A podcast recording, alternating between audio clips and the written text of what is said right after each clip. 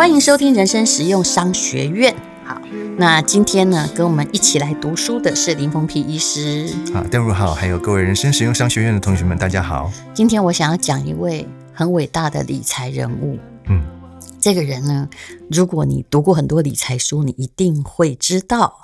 那他叫做杰西·李佛摩，因为李佛摩他不姓李，他的姓叫李佛摩。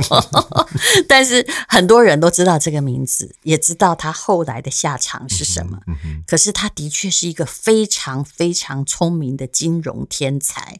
那我等一下要念的这个文字是从天下文化所出的《致富心态》哦，这本书这个古癌介绍过了。那吴淡如也觉得他写得很好。那里面。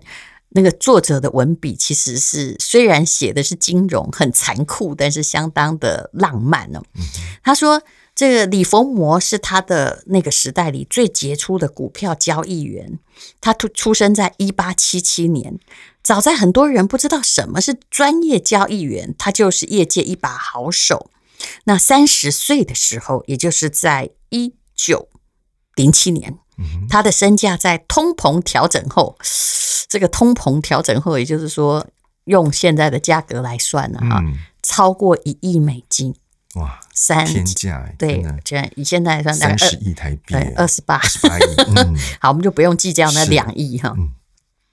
一九二九年，他是全世界最知名的投资人之一。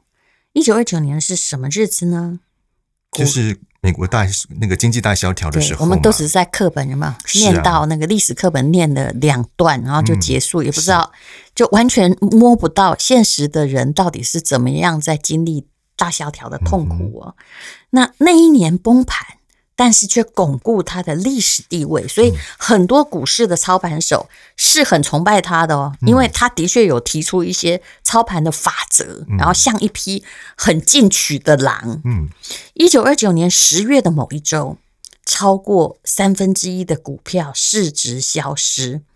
那这个星期里有几天被人家命名为“黑色星期一”、“黑色星期二”、“黑色星期四”。那大就是一个礼拜都黑啦。对呀。每天都大跌的嘛。十月二十九日那天，全部的人都知道崩盘了。嗯哼。他回到家的时候，他的妻子陶乐斯很担忧，因为纽约到处都在报道华尔街投机分子自杀的新闻。嗯、啊，这里要讲，请打生命线，生命很可贵啊。他跟儿女已经都知道了，而且爸爸一定很难幸免于难，因为他是有名的交易员。他们站在玄关迎接李佛摩。而李佛摩的妈哦，就是心急如焚的 躲在一个房间里面，在那边大声哭嚎。我想每个妈的反应大概都是这样。对，好，那么李佛摩呢，一回家看到大家都在哭，他才恍然大悟。哦，你们知道消息了。嗯。他随即叫大家镇定，说：“因为我是一个天才，好运上门，我早已经看出了端倪。”我早一步放空股市，压住股票会下跌，也就是当时就有空头。嗯，你知道最聪明的人怎么样赚一笔呢？就是短时间内之空头灾难嘛，嗯，对不对？对。陶乐斯他太太很惊讶，问他说：“你的意思是我们没有破产吗？”李佛摩说：“亲爱的，没这回事。今天是我赚最多钱的交易日，我们的钱多的花不完，想做什么就做什么，爽不爽？”天哪，这个真的是哈，踩在别人的尸骨上面，在那边跳舞。对，然后对你讲的完全对哈，这是安德烈·科斯托兰尼的话，秃鹰、嗯、永远是就是呃呃，不是那个众乐乐的人哈，是他一定是一个独乐乐的人。没错。然后陶乐斯就跑进哈，这个不知道婆婆还是妈妈的房里说：“妈妈，冷静冷静，没事没事哦。你知道这一天他赚多少钱吗？在一一。”一九二九年，二九年，对，有点远哈。嗯，他赚进了三十亿美元，吓死！也就是大家亏的那些钱，几乎都进了他的口袋呀。嗯，吓死！崇拜他吗？嗯，股票市场上最糟的一个月，把他变成全世界最有钱的富豪。那么呢，正当他们在庆祝他们无可限量的成功的时候，有一个男士。孤独的徘徊在纽约街头。你要知道哈，其实这个股市真的就是一个零和的游戏，有人赔就有人有有人赚就有人赔，嗯、对吧？哈，对。所以呢，接下来的这个故事呢，刚刚爽的是李佛摩，对，嗯、我们就来看这个悲惨的人物，叫做亚伯拉罕·乔曼斯基。这个人呢，本来是身价千万元的房地开发房地产的开发商哦，在这个一九二零年代呢，他就靠着他的这个房地产致富。随着经济蓬勃发展呢，他做了几乎是一九二零年代末期每一个成功的纽约客都在做的事情，就是把重金把他们赚到的钱压在日益高涨的股市上面。嗯。结果呢？结果发生什么事情？就发生了这个一九二九年的经济大萧条啊。那结果后来呢？这个我们刚刚讲的这个亚伯拉罕先生的太太，嗯，他在这个我们刚刚讲崩盘的那一天呢，哈、嗯，就打个电话给他们的律师，嗯，好，说，哎，请拜托帮我找一下我的先生，因为呢，他从我们刚刚讲那个黑色星期四有没有？哈、嗯，早上就失踪了耶。好，那这个。他的律师说：“哈，呃，现年的这个就是那时候是五十岁哦，五十岁的这个呃乔曼斯基呢，在这个纽呃纽约的东区经营房地产的业务嘛，哈，他是他就是很典型的把他的钱投入股市的这样子的一个例子。而且我跟你保证，他有做杠杆。是，我想应该是，嗯，好，那就后来呢，根据就是有人看到说，她最后出现的地方就是她的丈夫慢慢的走向这个百老汇大道。”好，一边走呢，一边把一条这个电报纸带呢，把它撕碎，洒落在人行道上面。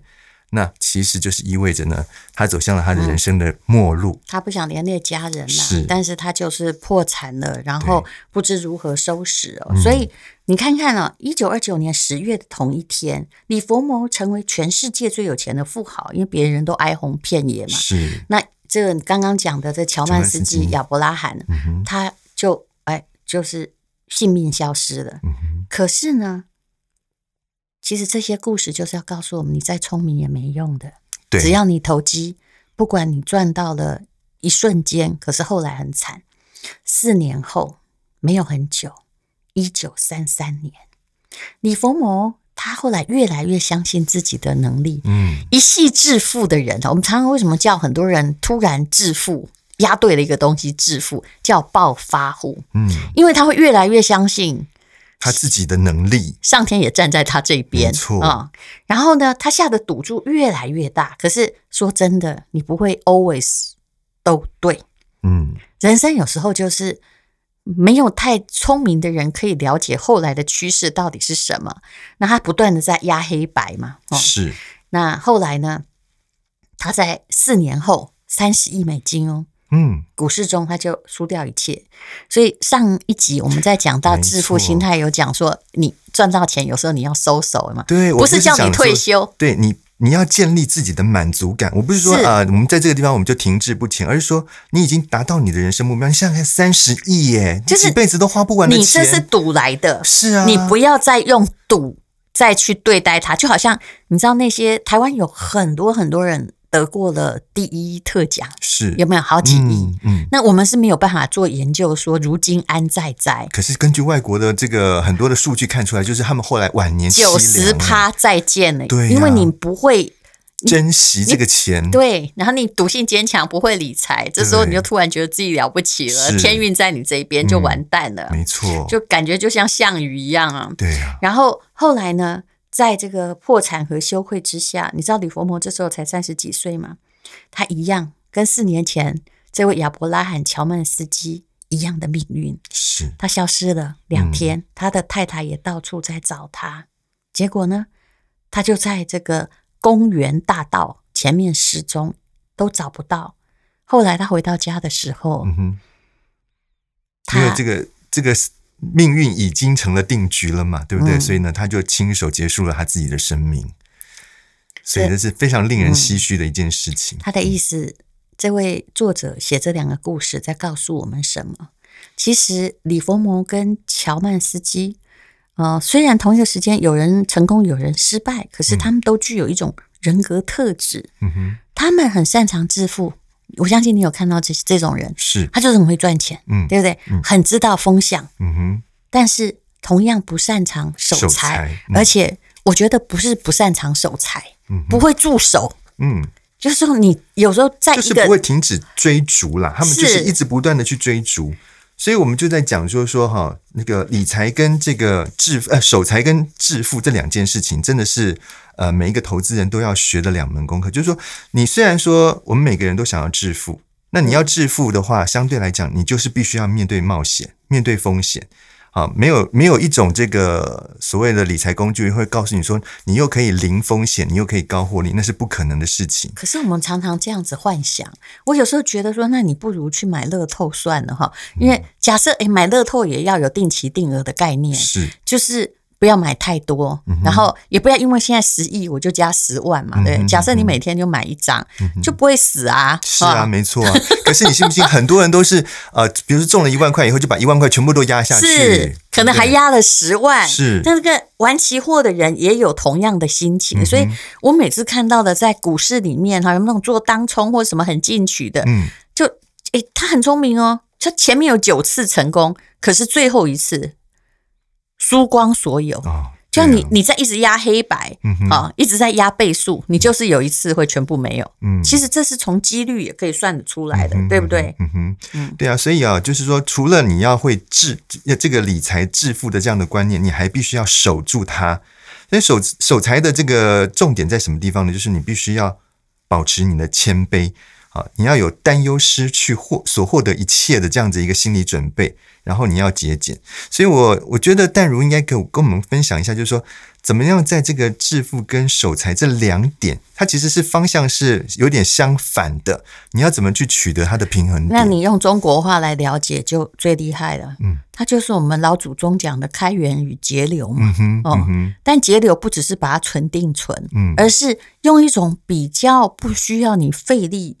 不需要用到你智商的方法，把钱有存起来，而且放在一个比较正确的，不会随着时间的波动而全部都归于零，或者甚至创造 minus 的地方。嗯、那开源就是你用你的专长去赚钱，嗯、这件事恐怕不只给你带来财富，嗯、而且给你带来成就感。嗯、那么这个呃，有一件事很重要，刚刚提到这两个人，虽然呃。都曾经赚过钱，可是都牺牲生命，对不对？嗯，对。最重要要告诉我们的是说，没有任何东西哈好到可以让你牺牲生命。对，尤其是钱。那巴菲特为什么他很伟大？他当然在那个呃一九二几年，他是也还很小了，嗯、但他已经开始玩股票。嗯嗯，嗯，对。他并没有在。某一年间赚的跟李佛魔那么多。不过呢，它有的好处，嗯、第一叫他健康活得久。嗯，那为什么他健康活得久呢？你你看看他，因为要历经几十年，还能够让一个就是波克夏等于是他的基金或团队继续保持一种稳定获利，实在是很困难。而其实也不难，很多人曾经做过研究，巴菲特的波克夏的。大概只有极少数的几年才打败了美国的这个 SP 五百啊，其实大部分的时间它的绩效还是输的，嗯、所以你也不需要投巴菲特啊，嗯、你只要投一个正在往上涨的股市就好。嗯、而人类世界啊，你看呃呃，这个有人从一八五零年到二零一零年哈做了啊，到甚至到二零二零年做了整个美国的。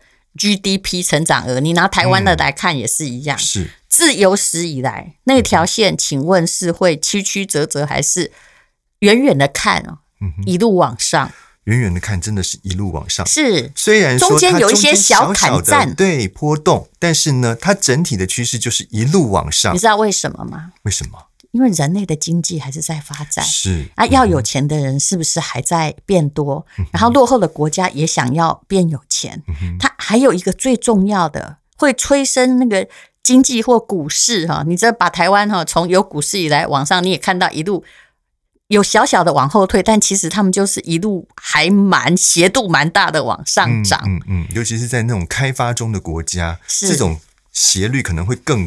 更陡是，你看，连美国这算个老国家，嗯、那个一百多年来也是都往上涨。啊、那为什么？啊、其实那个加温的东西，就是我们商学院里面常常提到通膨。嗯，通膨。对，那个安德烈科斯托兰尼也说，通膨就是一个股市的加温器。对，所以他在书里面也提到，你看在这这么长的一段时间，从一八五零一直到二零一零的这个期间呢，事呃事件呢发生了这么多，他罗列出来了大概有十十项左右的这个呃重大的，应该说是危机因素在里面。可是呢，都没有影响到整个经济的一个正向发展。你来看这些。危机因素哈，我们不要每个都念了。嗯、是很多事情，尤其呃，有时候在股票的时候哈，我常常发现大家慌乱成一阵，嗯、只因为啊政府宣布什么政策啊，或者是啊中美贸易有没有、嗯、啊嘛杠起来啦，他就觉得好像在逃难。是，我都觉得那叫短期灾害。事实上，包括疫情也可能是短期灾害。啊、后来已经证明它就是个短期灾害嘛，它反而对股市竟然造成了某种加温的作用哦。嗯嗯、就是不要太把。短期灾害或人为灾害视为是一个天崩地裂，然后你就赶快逃出来。比如说这段期间内有四位美国总统遭到暗杀，是啊，一年是多严重的国际事件，有六十七万个美国人一年死于流行性感冒，嗯，对不对？对啊，每一场天灾呢，哈。